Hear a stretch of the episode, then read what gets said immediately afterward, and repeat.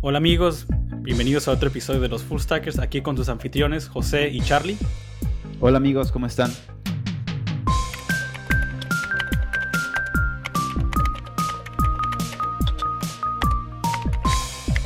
Pues bienvenidos, aquí estamos de vuelta, pero vamos a, vamos a abrir este capítulo de cierta manera revisitando algunos de los temas que hemos discutido hasta la fecha. Como habrán escuchado en episodios previos, hemos platicado un poco acerca de coding interviews, cómo navegar el, mundo de entrevistas, cómo siquiera empezar a platicar con entrevistas, cómo atacar preguntas y eso. Y lo que queremos hacer esta vez es de cierta manera revisitar y hacer un poco más, entrar a fondo algunos de los temas que creo Charlie y yo que los discutimos, pero creo que queremos expandir. Creo que casi falta como agregarle algunos detalles que, creo que queremos como compartir con ustedes y explicarles cómo uh, cosas que hemos incluso aprendido en nuestros trabajos e incluso amigos que nos, nos han contactado en los últimos en los últimos meses de, que han aprendido y nos han contado más reseñas e historias acerca del proceso de entrevistas. Y de hecho lo que haremos esta vez es algo muy especial. Vamos de hecho a, producir tres capítulos de que lo vamos a llamar eh, nuestro especial navideño. Va a ser una pequeña trilogía donde platicaremos entre tres temas que va a ser el primero acerca de cómo siquiera iniciar el proceso de comenzar a entrevistar luego platicaremos un poco acerca de lo que llamamos technical screens y por último sería hablar acerca de de cuando llegas a la final de, una entrevista o de incluso el proceso de, programación y eso.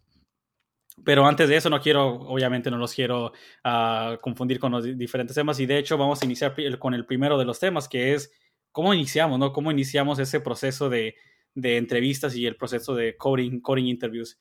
Charlie, ¿cómo te sientes? ¿Cómo te sientes después de revisitar ese tema después de buen rato? Fíjate que eh, tal cual como dices, hemos recibido mucho, mucho feedback eh, eh, acerca de los primeros capítulos em, y creo que a veces asumimos cosas, ¿no? Como la gente ya está lista para las entrevistas y resulta que no es un proceso fácil.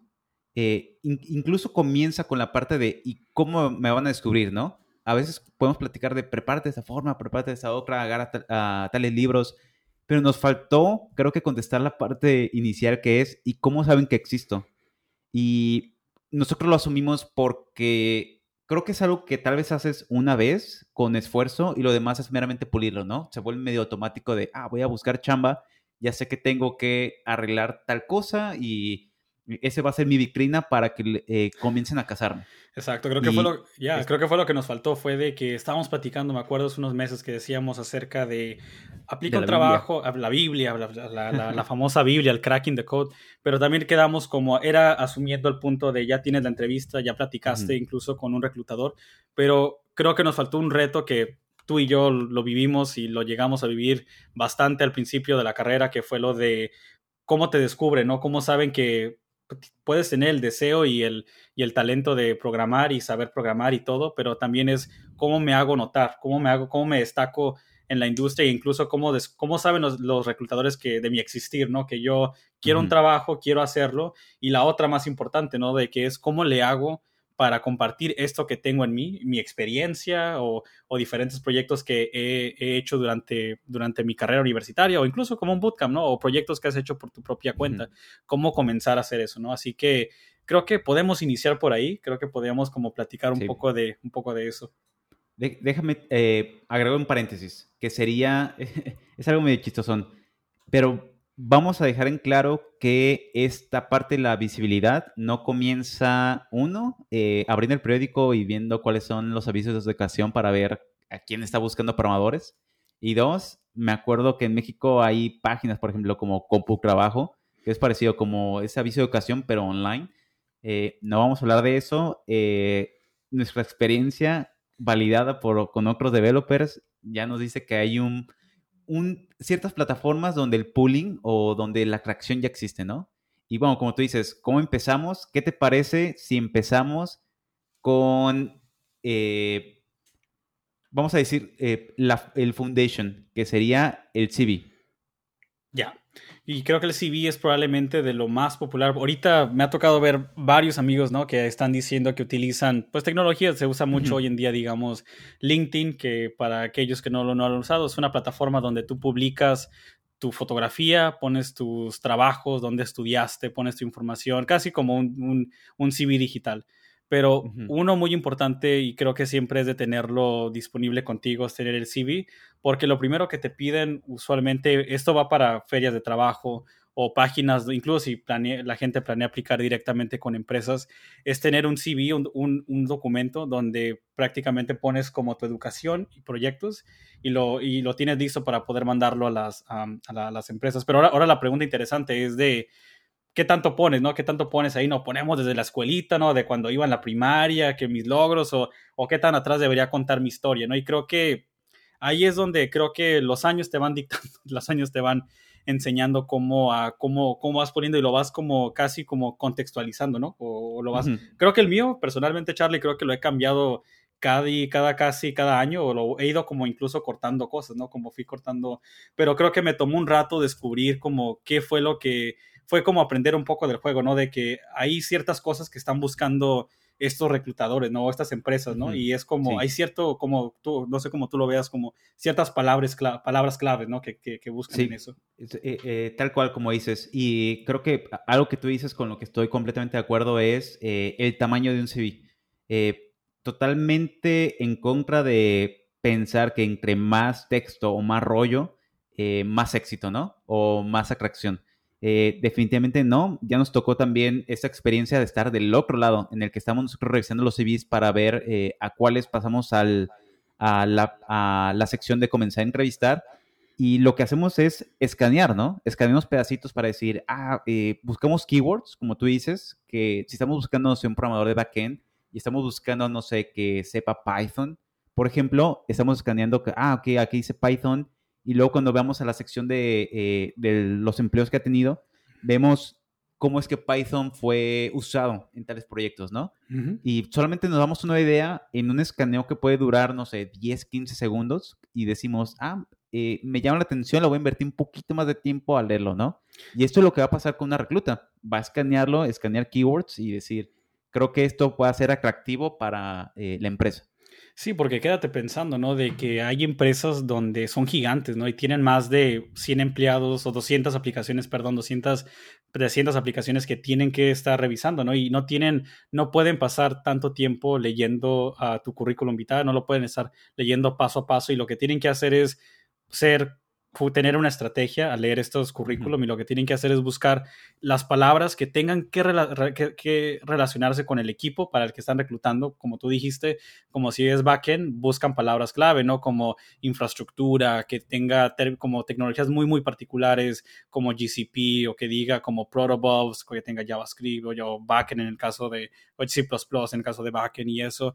Y eso es importante, ¿no? De que si pones como algo muy genérico o algo muy general, como yo programo, o yo sé computación, o yo estudié ingeniería, y ese tipo de cosas probablemente ni siquiera te van a llamar, porque lo que termina pasando es de que como no pones información que llame la atención o que se alinee con el equipo, ni siquiera te consideran, ¿no? Para, para siquiera regresarte la llamada o decirte como que hay que platicar un poco, ¿no? Buscar eso. Y se pone, incluso hay, hay otro muy interesante, ¿no? De que es la parte de esto es asumiendo que un humano lo está leyendo y, asume cosas acerca de ti.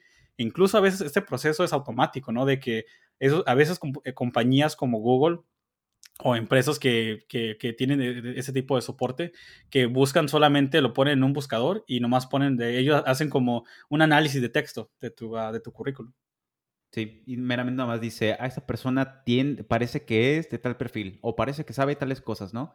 Y tal cual como dijiste, imagínate, estar revisando tantos reviews, eh, no se van a poner a leer uno por uno y sobre todo entre más largo sea o entre más páginas agregues, más difícil es poder encontrar esas palabras que representan qué tan bueno eres. Entre más paja es más complejo para eh, el recluta poder saber si eres el perfil que, que, están buscando. Y bueno, ahorita tú no dices cuántas páginas tiene tu CV. Por ejemplo, el mío tiene uno y cachito, nomás porque las escuelas creo que alcanzó la segunda página, pero todo lo importante está en la primera página y procuro quitar eh, eh, lo mayor posible para que se quede una página. Sí, conmigo era, diría que mentiría si, si, dijera que fue uno desde el principio, ni siquiera al principio probablemente tenía como dos o tres páginas y era porque al principio ponía cosas como cursos que tomé de, de la escuela, de, la, de la universidad, de, cursos de computación que había tomado, proyectos que, que, había sido, que había estado miembro de este club, cosas, ya ves, ¿no? Cosas de la, de que lo pones como un extra según tú para impresionar o que por verte más, más acá en el, en el, en tu currículum, pero la verdad, al final fui descubriendo que lo ignoraban o incluso me llegaron a decir directamente los reclutadores de esa información muy bien, como chido de que lo, que lo, que lo agregues, pero ni da ni quita y de hecho toma espacio, ¿no? Es como que no te está ayudando, ni siquiera lo, te lo vamos a mencionar, pero si lo pones ahí es como que te quita un poco de espacio, ¿no? Es como si puedes enfocarte más, incluso para la gente que va a penitas comenzando, ¿no? Cuando apenas tienes poca experiencia, es mejor tener un poquito menos, pero enfocarte en lo poco que has logrado, pero explicar más a fondo y hablar acerca de esos pequeños logros que has tomado, ¿no? Como me acuerdo muy, muy al principio, cuando apenas ni siquiera tenía mi, primera, uh, mi primer trabajo, lo que solía poner era en una página, poner mi proyecto que había hecho, digamos, una página web o algo que había hecho con, con Django usando Python y explicaba de, oh, hice una página personal web utilizando Django y trataba de meterme a fondo para demostrar, mínimo si no tenía experiencia, decía, mínimo en el currículum voy a demostrar que tengo experiencia y que conozco el tema y lo, lo, lo conozco al a la, mejor de mi habilidad y trataba de poner más detalles, ¿no? Pero mínimo no, no me estaba yendo en tangentes o lo rellenaba con tal de, de que se viera muy ocupado mi, mi, resumen, ¿no? Pero creo que en, realidad siempre fue, ha sido en general siempre tratar de ponerlo a una página y de hecho lo que fue pasando con el tiempo, creo que ya cuando de poco a poco logré tener como un trabajo dos, ya de poco a poco esa, esos proyectos extra que ponía del, de, de, de, la escuela los iba quitando y ya, ya solito lo iba reemplazando con los proyectos más... Uh, Ah, más reciente, ¿no? Que imagino que también te ha pasado, ¿no? De que ya agarras un trabajo o ya vas agarrando ya más experiencia y lo vas puliendo más y eh, tu, tu, tu, currículum. Sí, eh, porque al final lo que demuestra que sabes son eh, los proyectos o el trabajo que has hecho, ¿no? Y como tú dices, y creo que lo voy a enfatizar mucho, poner esos trabajos y describir qué has hecho. Y, pero no describir como, oh, sí, aquí eh, estuve echándole porras a la empresa y todo eso, ¿no? Sino eh, lo que importa son los puntos clave en tu empleo, ¿no? ¿Y cuáles son esos puntos clave? Podemos platicar de, cosas como, ah, ¿sabes qué? Eh, en la empresa X me dediqué a crear un system design, no, un design system, o crear, no sé, tal plataforma, cosas concretas, ¿no? Cosas que demuestren que añadiste valor a la empresa. Ahí y creo que volvemos a creer a lo mismo, ¿no? No se trata de ser rollero o hablar y hablar y hablar e, en, en tu CV, sino se trata de demostrar lo más rápido posible a, una, a un vistazo qué has hecho y por qué eres un buen candidato para ese puesto. Sí, diría que uno, uno de los consejos que daría primordialmente sería como pones, digamos, tu, en, tu, en tu currículum pones dónde trabajaste, cuánto tiempo trabajaste y en la experiencia, usualmente mi fórmula tiende a ser pon, inicia, por ejemplo, ah, si lo escribes en inglés, por ejemplo, el resumen, inicia con un verbo, ¿no? Explicando qué fue lo que lograste, ¿no? Como a uh, developed, o de, yo desarrollé, yo creé, o yo programé, o yo diseñé. Poner como qué fue lo que lograste, lo que, lo que hiciste, tu contribución a la empresa. Y luego de ahí pones, por ejemplo, cómo se midió ese proyecto, como digamos que yo diseñé o reemplacé un sistema de base de datos que fuimos de una mm, de un SQL database a un NoSQL y lo terminé y luego pones qué fue el cambio, ¿no? ¿Qué fue lo que se logró? La métrica, decir que oh, reducimos la cantidad del performance o el tiempo que tardábamos en leer datos por tal cantidad y luego poner quién fue afectado, ¿no? Que, fue, fue como para ti tu propio proyecto o fue algo que afectó, digamos, a la empresa entera o incluso a clientes globales, de como varios clientes de, en todo el mundo y poner ese impacto. Creo que es muy importante siempre resaltar eso, ¿no? Como no nomás, como dijimos, como qué fue lo que hiciste, pero el impacto que, al impacto que tuvo, ¿no? Que va como al punto que, al punto que diste, que fue de que pon, como suena, suena como que estás tratando de, como de inflarlo, pero no es inflar, es, en realidad lo que estás haciendo es como contar y estás como diciendo como que no nomás fuiste a trabajar ahí, pero hiciste más de eso, ¿no? Que tuviste un impacto, ¿no? Como tener eso, ese impacto. Y creo que es lo que quieren ver mucho, ¿no? De que el resumen es casi, y tú dime qué opinas de esto, es de que es, más que nada demostrar como darles como un, snapshot o una pequeña imagen de qué, qué, puede, qué puede ser capaz de lograr y cómo has demostrado esa capacidad de aprender, de tener destreza y poder hacerlo y en, en el transcurso de una página. Demuéstrame en una página para que yo te regrese la llamada, dame las palabras clave que me van a, que me van a decir, oh, este, este compa tiene lo que como que él dice que sabe tal, como todo, obviamente vamos a platicar más de esto en los siguientes capítulos donde vas a tener que demostrar esto en las siguientes entrevistas, pero el resumen es más que nada como poner las, las palabras clave de cosas que están buscando y para que eso te permita abrirte la puerta a la primera, a la, a la, a la, gran y famosa primera llamada con los, con los reclutadores. Y, o sea, eh, concuerdo contigo, sobre todo esta parte en la que eh, se trata de desmenuzar qué has hecho, ¿no? Y todo eso se resume en si eres capaz de poder describir en pocas palabras y eh, me gustó mucho lo, que tú dijiste de poner los verbos al inicio para decir cuál fue tu acción en la empresa. Eh, si eres capaz de hacer eso es porque realmente tuviste un impacto en la empresa. Porque casi hay muchos casos en los cuales el título puede ser muy verbose y, o muy genérico y no se puede notar el impacto así de, ah, yo eh, dirigí proyectos. Ah, ¿Como cuáles? Eh, o yo era ingeniero de software. Ah, muy bien. ¿Y qué, qué hiciste? No, ah, es que estaba en consultoría y pues hice muchos proyectos.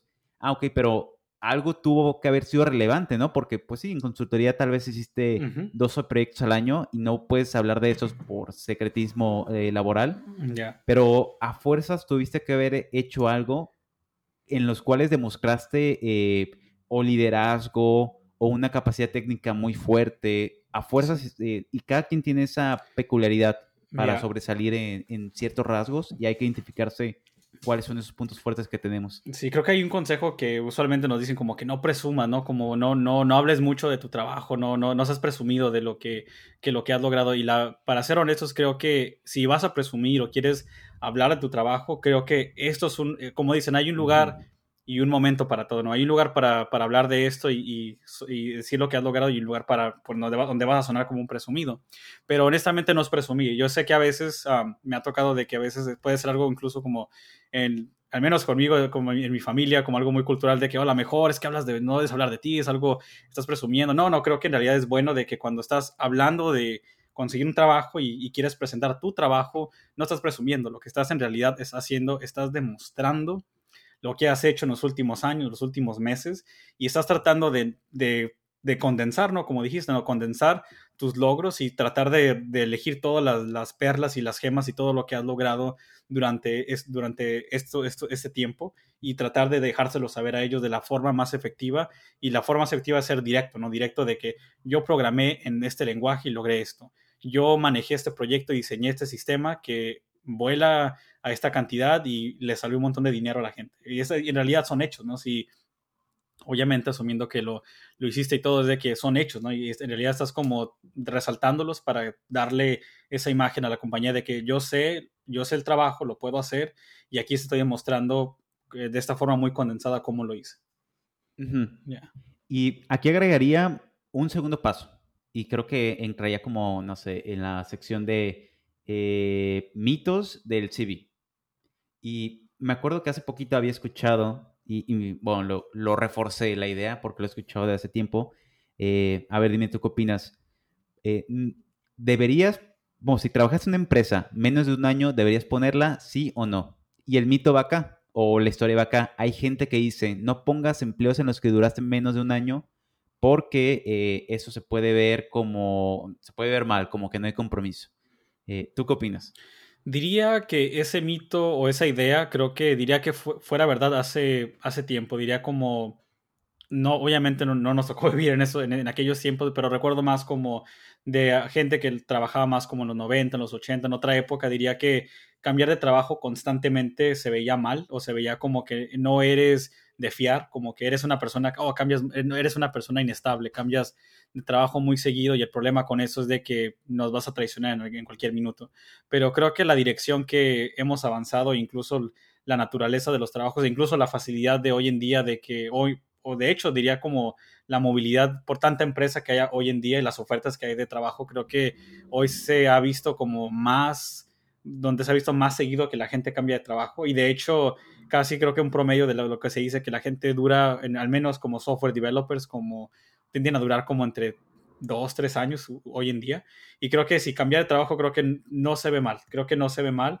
obviamente que no lo pongas si terminaste, diría, como en una mala nota de que, que borraste todos los datos, no pusiste un kit a, a borrar todo y pues hiciste un push y diste borrar todo, ¿no? Digamos que hay algo, no, no, obviamente no pongas cosas así, sí, si te fue muy mal o algo, no, diría que no, ponlo, es como si fue poco y lograste y tuviste un impacto durante esa época, creo que es válido, completamente válido y obviamente creo que hoy en día, como digo, durar poco tiempo no se ve, no se ve tan mal como en, otros tiempos, sino de, de, cierta manera como que no se, no sorprende. A, mí me pareció genial eso porque, bueno, nos pusimos de acuerdo para esa pregunta. Eh, me acordé ahorita y yo estaba de, chin, ojalá concordamos en esta respuesta. Yo opino igual que tú, de, eh, no es una mancha porque realmente hiciste algo, ¿no? Y hay miles de razones para las cuales eh, te saliste antes y, bueno, por ejemplo, yo tengo eh, mi caso en la, en la, cual yo estuve en una empresa como cuatro meses y ahí está en mi CV y pues de vez en cuando se le pregunta, oye, ¿por qué duraste cuatro meses? Y, ah, es que eh, no sentí, no me sentí como muy retado y yo estaba buscando como retos más, eh, no sé, más intensos, ¿no? Y me dijo, ah, ok, no pasa nada. Y, está bien, ¿no? Creo que hay gente que también le salta y, y va a ser una pregunta natural de, ¿por qué hay un gap en tu, en tu tiempo, ¿no? ¿Por qué eh, que tal vez es el espacio en el cual trabajaste, pero te dio pena y lo quitaste. Y la pregunta van a ser, ¿no? Ok, ¿qué pasó, no sé, de septiembre a diciembre? No hay nada. Eh, ¿Por qué está eso, no? Y una de dos, o mientes o cuentas la historia de, ah, es que trabajé, pero me dio pena. Eh, o no sé, puede que tengas algún escenario en, ah, me fui de vacaciones o me di, no sé, un año sabático y ya, ¿no? Pero creo que es mejor llenar esos gaps con realidad, porque al menos puedes decir, hice algo o tuve tales impactos en tres meses y puede que en esos tres meses haya sido sobresaliente. Mejor tener esa, esa data que eh, arriesgarte a que la pregunta salga y, casi tiempo perdido, ¿no? ¿Por qué, la pregunta, ¿Por qué no estaba eso registrado antes? Ya, creo que es bueno incluso si das como, no, como si explicas, ¿no? De que me salí por, por y incluso si das como una, una razón válida, que dices, no, me, en realidad no, como tú dijiste, no, no me sentí no me sentí retado por la compañía o incluso dije, no, no me gustó, que puede ser válido, no, no me gustó tal vez la cultura de la empresa, como no es lo que me, me, imaginaba, porque puede pasar, ¿no? De que trabajas para una empresa, te la pintan de una manera y en realidad una vez que comienzas a chambear en estos lugares es como una realidad completamente diferente, ¿no? Porque si te quedas pensando en entrevistas, entras y puede que lo que viste en, en, la, en, los paneles es completamente diferente, pero eso es punto y aparte, ¿no? Pero el punto es de que cambiar de trabajo y cuando te preguntan eso, es de que, ¿por qué cambiaste? Creo que, como tú dices, creo que es completamente válido, mientras tú digas, cambié o lo hice por estas razones y no fue nomás simplemente por, ah, porque estaba nomás como jugueteando o solamente quería ver cómo estaban las cosas. No, creo que mientras se vea que hay una, hay una intención detrás de cada, detrás de cada oportunidad que has tomado y, lo puedes justificar, creo que te hace ver como alguien que tiene como incluso como un plano, tienes como alguien que está como pensando en su carrera y está como activamente como considerando qué es lo que me está retando, qué es lo que quiero ver y alguien que quiere como tiene una dirección hacia dónde quiere ir en su, en su campo. Sí, súper de acuerdo. Y antes de, saltarnos a plataformas, creo que eh, me gustaría agregar, um, no sé, un paso de cierre para la parte de CV y, sería el idioma, ¿será importante? ¿El CV debería escribirse en español, en inglés? Definitivamente, diría que una cosa que descubres es de que la mayoría de los headquarters de empresas de, no vamos muy lejos, ¿no? Como con Google o con LinkedIn o empresas como Twitter, la mayoría van a estar basadas en Estados Unidos y los reclutadores de esos equipos eh, hablan inglés y están buscando en inglés, así que diría que personalmente pienso que deberías poner tu información en inglés, a mantener como al menos en las, ahorita, que ahorita platicaremos un poco de ello, en plataformas al mínimo digitales, poner tu información en inglés. Pero volviendo al tema del CV, personalmente diría como tener dos, pero tener siempre una versión primordialmente en inglés, en caso que, que, la, tenga, que la quieras pasar a una compañía americana o una compañía donde el idioma neutral o el idioma central de entre los empleados sea el inglés. Ah, creo que siempre es bueno tener uno, porque creo que de de la mayoría de empresas que, con las que he platicado, el inglés tiende a ser el idioma que se usa para el día al día. Es el lenguaje de negocios para comunicarte con otros compañeros de trabajo en, oficinas alrededor del mundo y creo que es importante tener eso, pero creo que eh, ahorita que estamos hablando en español, creo que es bueno tener uno en caso de que apliques a una empresa, digamos una empresa en Latinoamérica, una empresa en México que está basada en México y se habla español, obviamente. Creo que tienes que tener un resumen y diría que en ese caso, pues dos, dos en caso que se, que se ocupe. Incluso pondría el, el, ejemplo en el que, estando en México, si vas a ir a una empresa, bueno, en México hay muchas empresas de consultoría, eh, si vas a estar en este tipo de empresas, obviamente necesitan eh, gente que sepa inglés, ¿no? Porque los clientes vienen de Estados Unidos o vienen de Europa, el idioma con el que se van a poder comunicar es inglés, y el hecho de que tú desde el inicio ya tengas el CV en inglés va comenzando a demostrar que tienes ese skill. Y es que, querramos o no, ya lo hemos hablado eh, en otro capítulo acerca de la importancia del inglés, pero quitando esa parte técnica, eh, el hecho de hablar inglés sigue siendo un skill para abrirte la puerta a, comenzar a trabajar en esa empresa, porque ya no estamos hablando de, ah, esta persona eh, habla bonito el inglés o sabe, eh, va a buscar documentación, es, esta persona va a trabajar con el cliente, va a tener discusiones para comenzar a juntar requerimientos. Incluso me había tocado una vez en una discusión que encontré en Facebook que una persona decía, no, es que saben que eh, es que el programador no debería saber inglés, porque eso significa que quieren poner al programador a, trabajar como PM y no, el PM es el que tiene que saber inglés y él va a hablar con el cliente y nosotros nomás juntamos la data y trabajamos, ¿no? Pero es que a fuerzas va vas a tener que llegar a una discusión técnica con el cliente, ¿no? De que en el PM no, no va a poder resumirte la información y tú tendrás que llegar y decir, eh, oye, eh, no entiendo esto o explícame muy bien cuál es tu plataforma, cuál es la industria o qué necesitas para trabajarlo, ¿no? Necesitas realmente comenzar tú a hacer las preguntas y no tener ese intermediario. Sí, muy de acuerdo. Y especialmente al como vas creciendo en la carrera, de que vas creciendo de ser un software developer, como habíamos hablado de esto, nivel 1 y 2, llegas a un nivel más alto, ¿no? De que vas a llegar incluso a ser un senior principal y así. Y va a pasar de que tal vez, digamos que trabajas, digamos que empiezas, ¿no? Hablando incluso español en una empresa en Latinoamérica o algo, y a veces te vas a ir avanzando y, vas a tener que lidiar a veces con clientes o incluso PMs o incluso coordinar con equipos alrededor del mundo.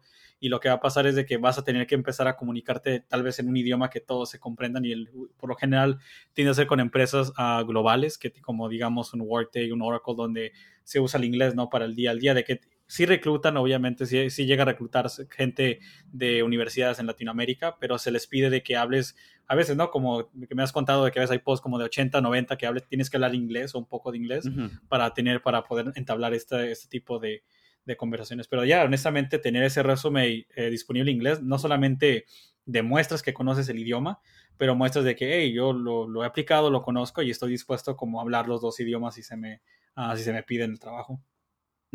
Ya. Y sí, entonces inglés pues prácticamente eh, pues necesario. Y creo que incluso me ha tocado veces en que los reclusos te dicen, ¿sabes que Envíame el CV en inglés. O sea, ya, pues ya mejor tenerlo a la mano y lanzarlo y sirve que eh, pues te ahorras el paso de tener que explicar, sí, es ese inglés, ¿no? O sea, el, CV, recordemos que es tu carta de presentación eh, que va a decir, esta persona es chida, sabe esto, sabe, ha hecho tales cosas y pues sabe inglés.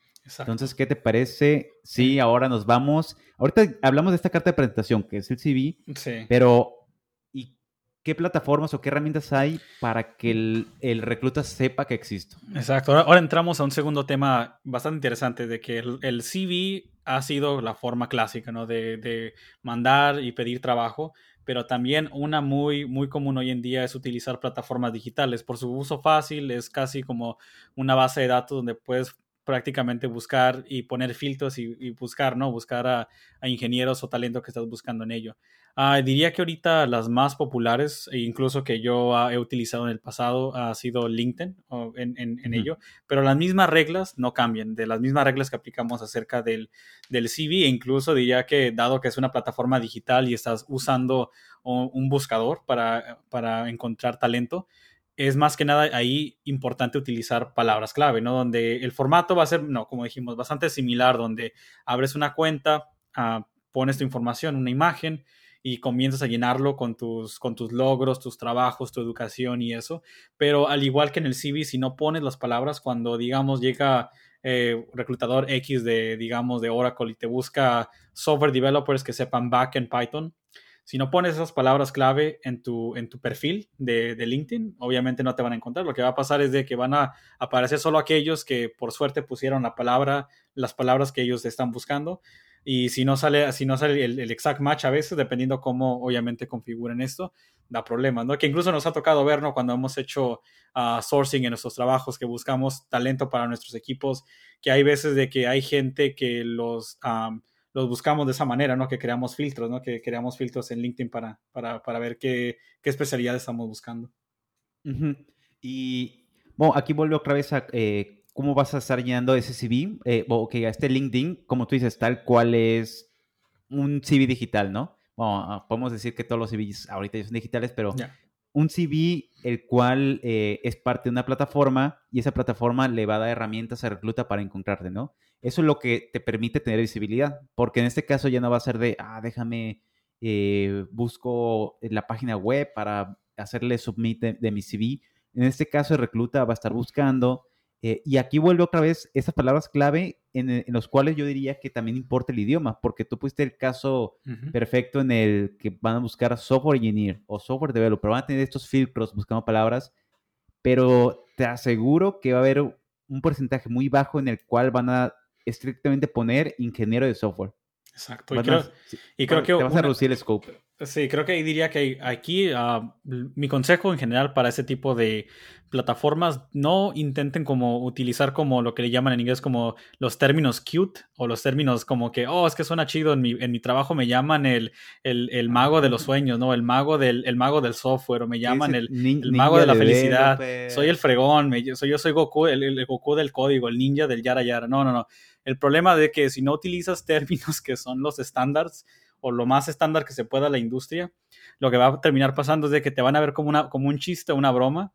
Como me ha tocado ver cosas medio maniáticas, que alguien se puso como yo soy el UI Jedi o yo soy el Jedi del, del, de Frontend Developer y dice, no, no, no friegues, ¿no? Es como que, ¿estás en serio? Es como que no, no, no te van a buscar, no, te van a tomar en serio. Creo que lo, es mejor que pongas como software engineer, por ejemplo, pones software engineer o yo soy un staff engineer y en la parte de abajo en la descripción dices, yo yo soy alguien con experiencia, más highly experience, que trabaja en frontend y, y, menciona las tecnologías en particular, porque si no, de otra manera se pierde, ¿no? Es como que te ves como que ahí se, se ve un poco ridículo.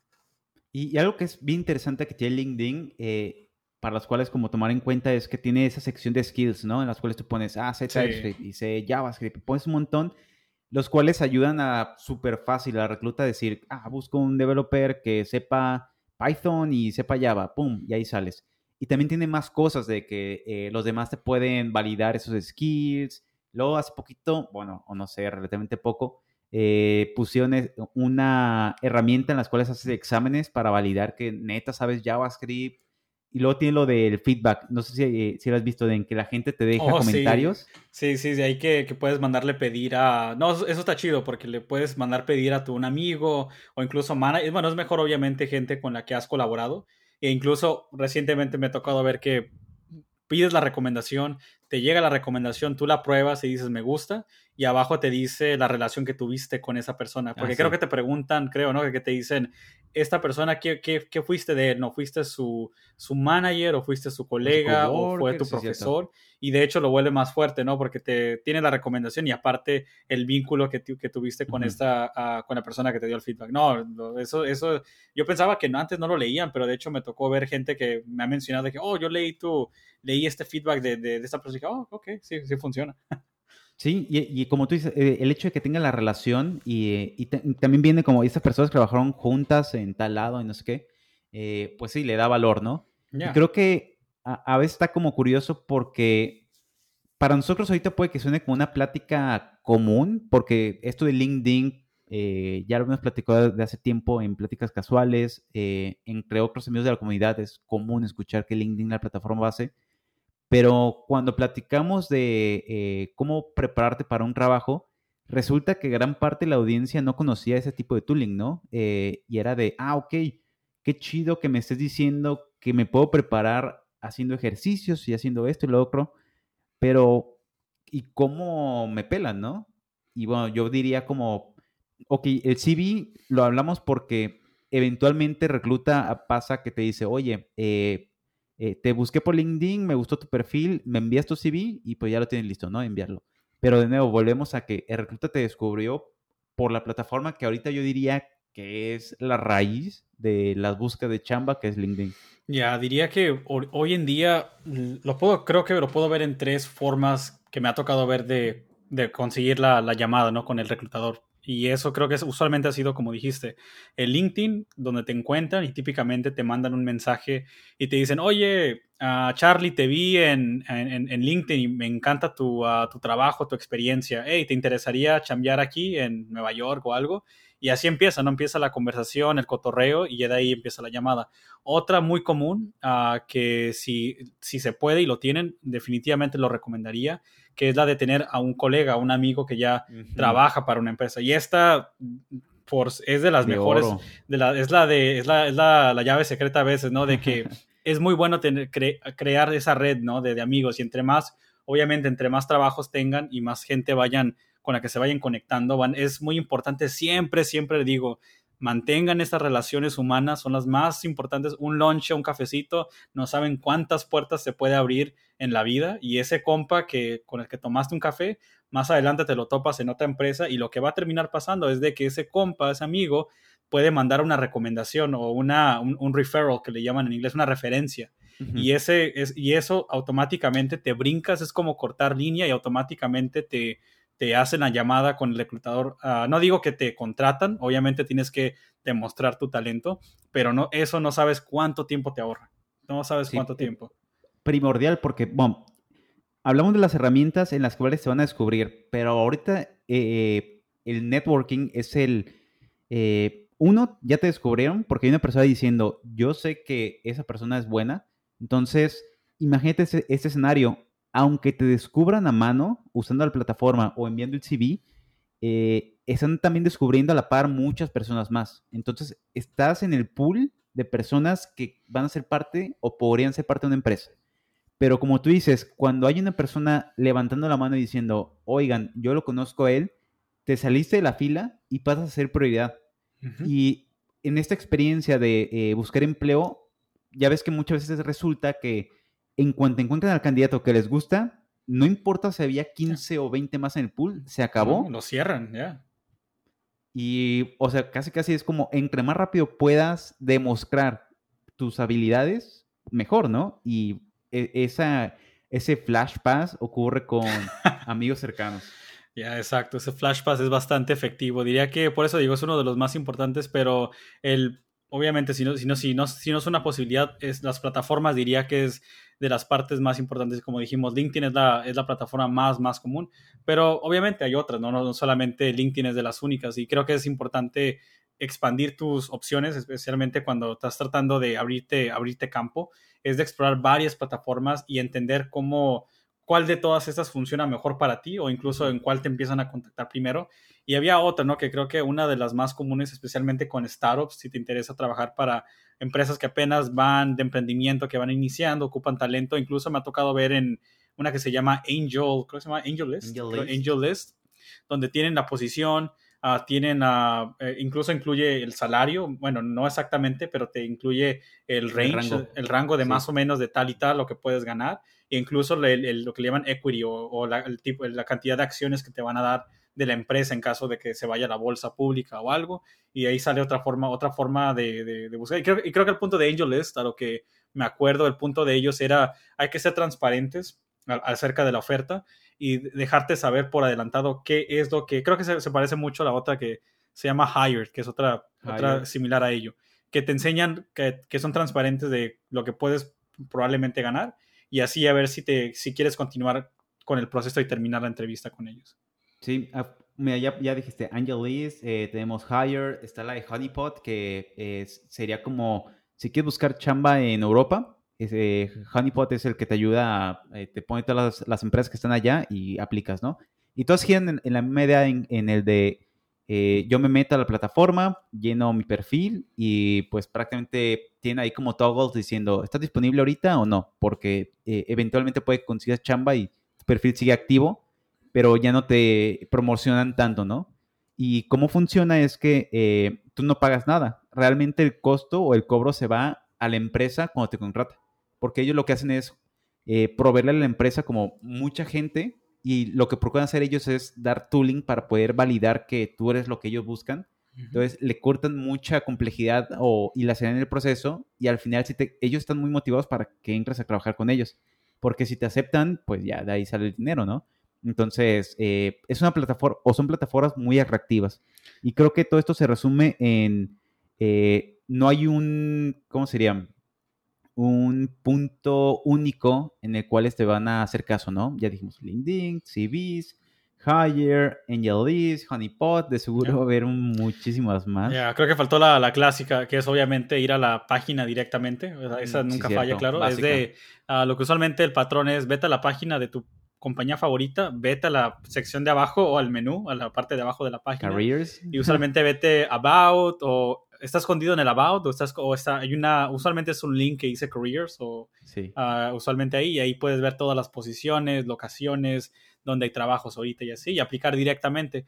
ah, la única diría es similar, diría que está similar a LinkedIn y es en el sentido de que vas a aplicar y vas a estar en el pool o en el en la, en la lista de aplicantes y tienes que esperar en la lista para que te contacten en, en, en, esas empresas. Pero es como te digo, es, es, la, diría que es la forma clásica, ¿no? De ir a la página, entregas tu, oh, bueno, la otra sería también de que entregas tu currículum y a veces se te pide a lo, que, lo que le llaman un cover un cover letter, pero ya, pero creo que hemos discutido, ¿no? Que habíamos platicado acerca de la filosofía de un cover letter. creo que habíamos quedado que cover letter se recomienda en el, bueno, se recomienda usualmente si es como una, aplicas un trabajo donde, donde típicamente tal vez no tienes como el background o hay, algo que quieres como justificar acerca de tu CV, como creo que habías mencionado como hace unos minutos acerca de qué tal si tuviste como un sabático, un tiempo donde no trabajaste, o haces un cambio muy, muy radical, ¿no? De que vas de, yo solía ser, digamos, ingeniero aeroespacial, yo inventaba cohetes, pero quiero hacer ahora un software developer, y van a decir, bueno, tienes esa experiencia, pero quieres cambiar a esto y cómo lo explicas, ¿no? Y creo que son como, lo veo como un cover letter, es como algo que tu resume dice o tu currículum lo dice, pero no se, no se da a entender como algo particular acerca de tu, uh, de tu historia, que, que, que no, se que no, no, no, crees que le hace, uh, no sé, no le hace justicia en tu currículum, pero no sé cómo tú la ves, Chat, acerca de, no, de eso. Eh, súper de acuerdo, aunque fíjate, igual que tú, creo que yo no soy fan de, del cover, eh, cover letter, eh, las veces que lo he hecho es porque a veces hay formularios que te obligan a ponerlo eh, y casi siempre es como, no sé, poner algo de por qué estarías, eh, estás motivado para aplicar esa empresa, ¿no? Sí. porque a veces me ha tocado que te ponen, ¿qué, qué, te motiva o qué te emociona de trabajar en, no sé, en Facebook o, o en cualquier empresa que, en Apple? Y ya tienes que poner, ah, es que me encantan los iPhones y eh, siempre sueño con Steve Jobs y cosas así, ¿no?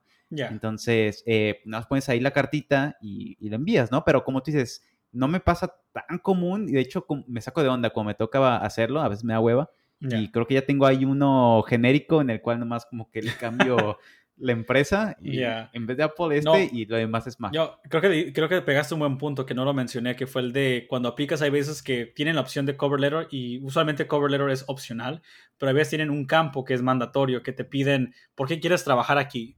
O dime qué es algo que te fascina de la, de la, empresa. digamos que es una empresa de videojuegos. ¿Cuál es el, videojuego ah, favorito? digamos que aplicaste a Blizzard, ¿no? Y dices, oh, ¿por qué te gusta, I don't know, World of Warcraft o algo, ¿no? Y quieres explicar en eso y tienes que demostrar que es tu oportunidad de decir, no, no solamente estoy aplicando y conozco tu empresa, pero hay algo que yo soy tu usuario o yo los he seguido por mucho tiempo y quieren ver qué tan fan, ¿no? Como qué tan fan es. Y creo que si van a poner el esfuerzo, es como que no lo no tomar a la ligera ese tipo de preguntas, no nomás es quiero trabajar aquí, o tengo ganas y me gusta el logo, o se me hace muy una empresa muy chida y tienen beneficios uh, de retiro, no, es que creo que es el punto de mostrar que te gusta su cultura, te gusta qué es lo que hacen ellos, que, y te identificas de alguna forma con ellos, es lo que quieren ver más que nada en esa, en esa sección.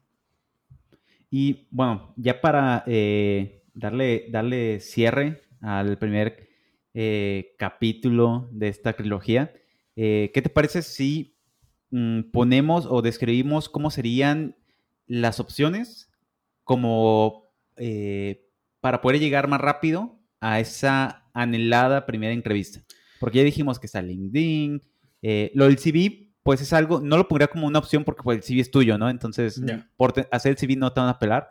Es la herramienta con las cuales te, eh, te, vas a presentar una vez que te hagan caso, pero hablamos que tienes LinkedIn, eh, tenemos la colección de plataformas como Hire, Honeypot, eh, eh, Angelis, tenemos la de un amigo y tenemos la de irte directamente a las páginas web de las empresas. ¿Cuál de esas opciones dirías? La primera opción es la que eh, te va a abrir la puerta más rápido. Diría de experiencia, diría más que nada LinkedIn. Diría que son de las clásicas, diría que es número uno. Todas son de uso y diría que en general recomendaciones de al principio es de intentar usar todas hasta que algo pegue. diría que es el, uno de los grandes consejos, es de que pégale hasta que una funcione. Pero diría que de las más efectivas o de las más como lo comunes entre empresas que se, escucha que los reclutadores dicen, oh, mándame tu, información por, por usualmente vas van a decir LinkedIn, típicamente. Pero diría que... Yo, ah, yo, yo, diría, antes que LinkedIn, porque eh, eh, tenemos ahorita la opción de, de, el amigo que te puede presentar. Oh, es cierto. Entonces, que la página, sí, sí, sí. Pondría primero al amigo. Sí. Eh, nomás por... Algo que me, que me gustó mucho que tú dijiste es que un amigo es el que te puede ayudar a saltar pasos, ¿no? Y quería poner nomás el ejemplo de, creo que más empresas tienen ese caso, pero el que me llega ahorita a la mente es Google, que si un amigo eh, te, ah, te recomienda, tiene ese amigo la opción, no me acuerdo cómo se llama esa opción, pero tiene la opción de decir, sáltatelo la parte técnica y envíalo directo a OnSite, que es la última entrevista, ¿no? Entonces, ahí se siente el obviamente no lo pueden hacer con todos, es como, creo que lo puedes hacer una vez al año, entonces es para que ellos digan, ching, me la voy a jugar porque yo estoy seguro que él es muy bueno. Em, entonces, eh, obviamente el hecho de tener ese tipo de amistades o tener conocidos en tu networking es el que incluso te hace la vida más cómoda, ¿no? Exacto, sin duda, sin duda alguna. Creo que esa movida la llamaría la, la, movida al padrino en el sentido de que si tienes a ese amigo padrino que te puede dar la recomendación y darte la referencia, úsala, porque definitivamente eso te brinca el proceso, te, te, brinca semanas de espera. Y hay veces de que no es de que no te, van a, no te vayan a llamar, solamente que tarda mucho tiempo a veces para que te marquen, dado la gran cantidad de gente aplicando. Ya, definitivamente, pues intenta eso. Y diría que una, diría que un complemento a esto de que hay veces que incluso si no tienes a un amigo que te pueda recomendar, una que me ha funcionado a veces es de contactar directamente a los reclutadores en LinkedIn. Es de, es de mandar un correo directamente al reclutador. Y yo sé que suena un poco atrevido, incluso como que, ¿cómo, ¿cómo vas a hablarle a alguien que lo desconoces? Y no, diría que es similar a ir a una feria de trabajo donde no los conoces, obviamente, y, quieres entablar conversación. Creo que es, es, similar, es solamente de desarrollar esta técnica y desarrollar como un, incluso un template para empezar a hablar con, con reclutadores online y decir, ¿sabes qué? Oye, como contactar, y usualmente una forma que digo para buscarlos es busca el nombre de la empresa seguido por las palabras clave como recruiting, uh, human resources, uh, recruiter o algo así. Y eh, usualmente te va a aparecer lista de gente y, y el departamento para el que reclutan. Y, y, a veces es tan sencillo con solamente mandar un mensaje y decir, oye, me llamo fulanito de tal, me interesa trabajar en este departamento, me gusta mucho lo que hacen, quisiera entrevistar y, quiero ver qué pasa. Y, y, sorprendentemente ha resultado de que a veces me contestan y dicen, oh, ¿sabes qué? Excelente, acabo de ver tu perfil y vamos, deja, hay que iniciar la llamada, hay que darle. Sí, como tú dices, no hay reglas, no hay reglas en esto de, buscar chamba y, eh, o sea, si te puedes pensar que lo peor que te puede eh, ocurrir es que pues nomás no te contesten. Exacto, creo que lo cómico es de que aplicamos esos trabajos técnicos, pero el proceso eh, en parte es cierta, es bastante humano en el proceso de que hay muy, es mucha, es mucho, es mucho el tener este o ir desarrollando, puliendo este como habilidad de como socializar, hablar con estos como reclutadores, mandar correos, hablar por teléfono, ya como dicen, la parte difícil es claro empezar a, a entablar esas conversaciones, pero creo que más que nada es ir puliendo eso, ¿no? De, mandar mensajes, de estar aplicando y estar puliendo tu, tu resumen en LinkedIn o tu, currículum vitae con esas palabras claves que, van a llamar la atención. Pues casi casi suena a que la primera opción para acelerarte en buscar chamba es eh, amigos, contacto directo, es casi casi hablar como eh, el contacto humano es el que te ayuda a, acelerar tu proceso, ¿no? Y entonces trataríamos a que el segundo ahora sí creía LinkedIn. Exacto, ya de ahí LinkedIn sería, y sería que activamente, dado que es digital y va, obviamente vas trabajando en proyectos nuevos, ir ajustándolo rápido, de que entre más proyectos vayas haciendo, incluso proyectos personales que personalmente me ha tocado que incluso fue para mi proyecto final de escuela que había hecho una, un robot que se movía, una, era como una tipo rumba, y ha puesto el video de YouTube ahí y, dije, ah, nunca lo van a ver, y de repente me dicen, oye, vi tu video, el que, el que agregaste en proyectos, y ah, sí los ve, sí ven proyectos, sí ven, sí ven todo lo que agregas, y no, y es importante de que un proyectito aquí, allá, algo que pongas en GitHub o algo que puedas poner en la plataforma de LinkedIn o algo digital, pónganlo. Definitivamente ponerlo porque no te duele ponerlo y creo que es cada vez que cambie, ¿no? Que, creo que usualmente quieren ver que has estado como haciendo algo, manteniéndote ocupado a lo, a lo, largo de los años y que siempre haya como casi como una narrativa, ¿no? Que mantener siempre actualizado esas plataformas, ¿no? Pero definitivamente, Charlie, creo que LinkedIn es la, la, la, la que sigue ahí en la lista. Y es hasta, hasta común, más para agregar que, eh, bueno, me toca ver mucho eh, compañeros que en LinkedIn cambian su estatus de, ah, cambió de chamba y la gente felicita de, ah, qué chido, felicidades, qué bueno que estás en una nueva empresa. Pero meramente ese hecho de cambiar o poner que estás en un nuevo trabajo es por actualizar el LinkedIn. Y se publica como un estatus, la gente lo ve, pero es porque estamos de forma activa actualizando nuestro eh, LinkedIn y pues sí, es un cambio para que los reclutas digan, ah, qué chido, ahora está instalado, le voy a echar un ojo y lo voy a tener aquí en mi colección de cuando, no sé, de aquí a seis meses lo contacto para ver si sigue a gusto en esa empresa. Pero el chiste es hacer ruido, ¿no? LinkedIn es realmente para hacer ruido y, que, te, que sepan que existes. Ah, exacto. Y acabas de dar un punto muy interesante, que es el de cuando te contactan y, a veces no contestes. No, no, no. Diría que honestamente, si te contactan a través de LinkedIn en, las plataformas, diría que si no planeas tomar el trabajo, personalmente diría que un buen consejo en eso sería de contestar, incluso si no planeas cambiar de trabajo o no estás interesado en ese tiempo, es nomás de mantener esa relación porque en el ya, ya, ya, pasó, ya pasaste la parte más complicada, ¿no? Que es de alguien ya te contactó. Creo que ahora la parte importante es no romper esa relación humana, siempre decir como, no puedo ahorita, pero puedo en el futuro, o a lo mejor en el futuro. Así los tienes como contactos en, en la plataforma de LinkedIn y al mismo tiempo, si en el futuro decides de que ellos, o incluso si ellos cambiaran de trabajo, sus reclutadores te pueden dar la mano mm, en, otros, en otras empresas. Diría que honestamente siempre, siempre ese, ese factor, ese factor humano ahí. Sí. No, súper de acuerdo. Y pondríamos entonces ahora sí como tercera opción a la... Eh, bueno, tercera opción, pero no la peor, es solamente una de las tantas opciones a las cuales darle, darles prioridad. Eh, pues ahora sí, Honeypot, Hire y todo eso, que son meramente, son plataformas en las cuales eh, la gente o los reclutas se van a enterar de ti porque hay una empresa intermedia, pues buscando esta conexión entre empresas y gente. Eh, pero al final creo que todos estos puntos se resumen en eh, no, no, no porque eh, la parte networking o la parte LinkedIn sea mejor o, tenga más prioridad que otra, las excluyas. Es porque todas juegan un papel y tienes que apostarle a todo, ¿no? Exacto, creo que no hay ninguna, no, hay ninguna que digas una mejor que otra. Creo que en parte los factores son muy variados, como digo, son varios aplicantes. a los reclutadores no siempre es el mismo, utilizan diferentes sistemas. Honestamente, creo que el mayor, aquí la parte más importante es el, aplicante, saber jugar este juego de aplicar a, muchos lugares puedan y tengan el tiempo de hacerlo. Y diría que entre más lugares mejor. Así de esa manera diversificas o divide, eh, pones la inversión de poner en varios lugares y al mismo tiempo tratas de ver dónde hay digamos, la probabilidad de que te contrate. Diría que eh, eh, aumentas tu probabilidad, entre más plataformas estás eh, poniendo tu currículum, aumentas esa probabilidad de que te regresen una llamada, ¿no? Diría que apostar en una es bueno, pero diría que en, las más populares, pero si van a, si pueden, es como aplicar a las más que, a las más que se pueden en eso. Y creo que por meramente por nuestra experiencia es, a veces me ha tocado entrar a un trabajo por amigos, hay otros que me ha tocado porque me contactaron. no hay una regla, ¿no? Como tú dices, es aumentar las posibilidades y incluso aunque te recomiende un amigo, eso no asegura para nada que te vas a quedar con esa chamba. Ya. necesitas apostarle. Exacto, creo que a veces incluso un amigo te puede recomendar y, pasa de que nunca, nunca ven la recomendación del amigo porque hay tanto aplicante o solamente hay lo que le llaman un hiring freeze o la compañía no puede contratar en ese momento.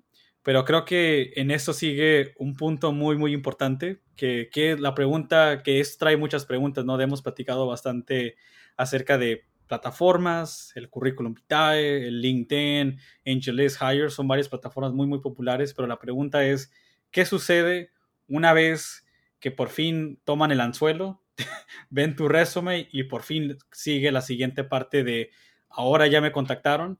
ahora se está poniendo más seria la cosa, ahora por fin ya sigue la parte, como dicen, ya se va a poner bueno aquí la, ya, ya el asunto de que va a ser la parte del técnico screen. Y para eso, exacto, y eso se va a poner muy bueno, pero los dejamos con las preguntas, los dejamos con esa curiosidad.